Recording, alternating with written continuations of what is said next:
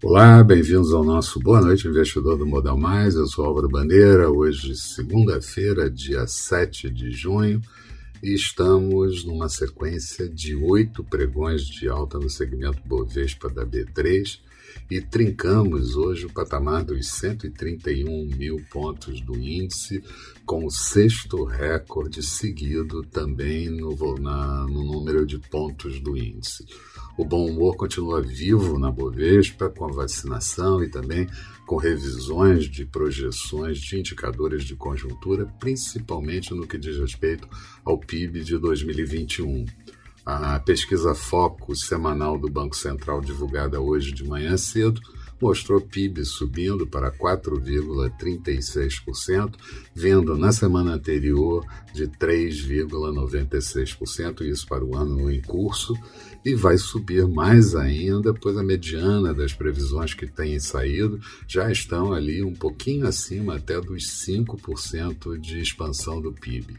Produção industrial também em alta de 6,1%, na anterior estava em 5,5%, e relação dívida-PIB caindo para 62,48% no final do ano. Hoje, bolsas da Europa terminaram o dia em alta, exceto a bolsa de Frankfurt. Por lá saíram as encomendas à indústria que não vieram tão bem, e mercados nos Estados Unidos com comportamento misto, mas o Nasdaq subindo forte, pois o FTA, o, a, o, o correspondente à Anvisa aqui, autorizou a, a, distribuição de uma droga contra o mal de Alzheimer. E também tivemos recorde do estoque 600, o indicador que agrega todas as ações da Europa. O mercado ganhou força, principalmente na parte da tarde aqui, com declarações otimistas do presidente da Câmara, Arthur Lira, sobre a reforma administrativa e também sobre a tributária, buscando um consenso com o Senado no que diz respeito à reforma tributária. Arthur Lira também pediu que o governo mande o pacote completo da reforma tributária e a instalação da comissão sobre a reforma administrativa, segundo ele, deve acontecer ainda nessa semana.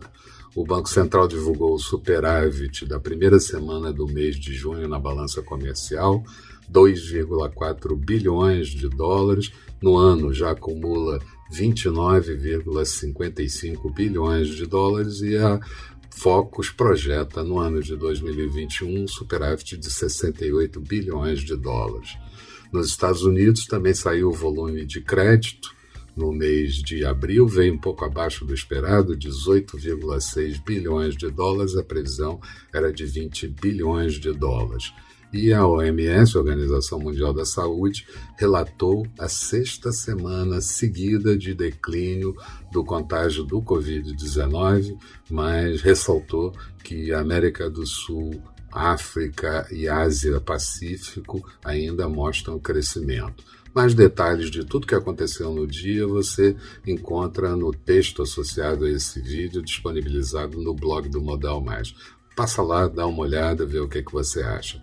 Uh, resumo do dia: Bovespa com uma alta de 0,50, índice encerrando em 130.776 pontos.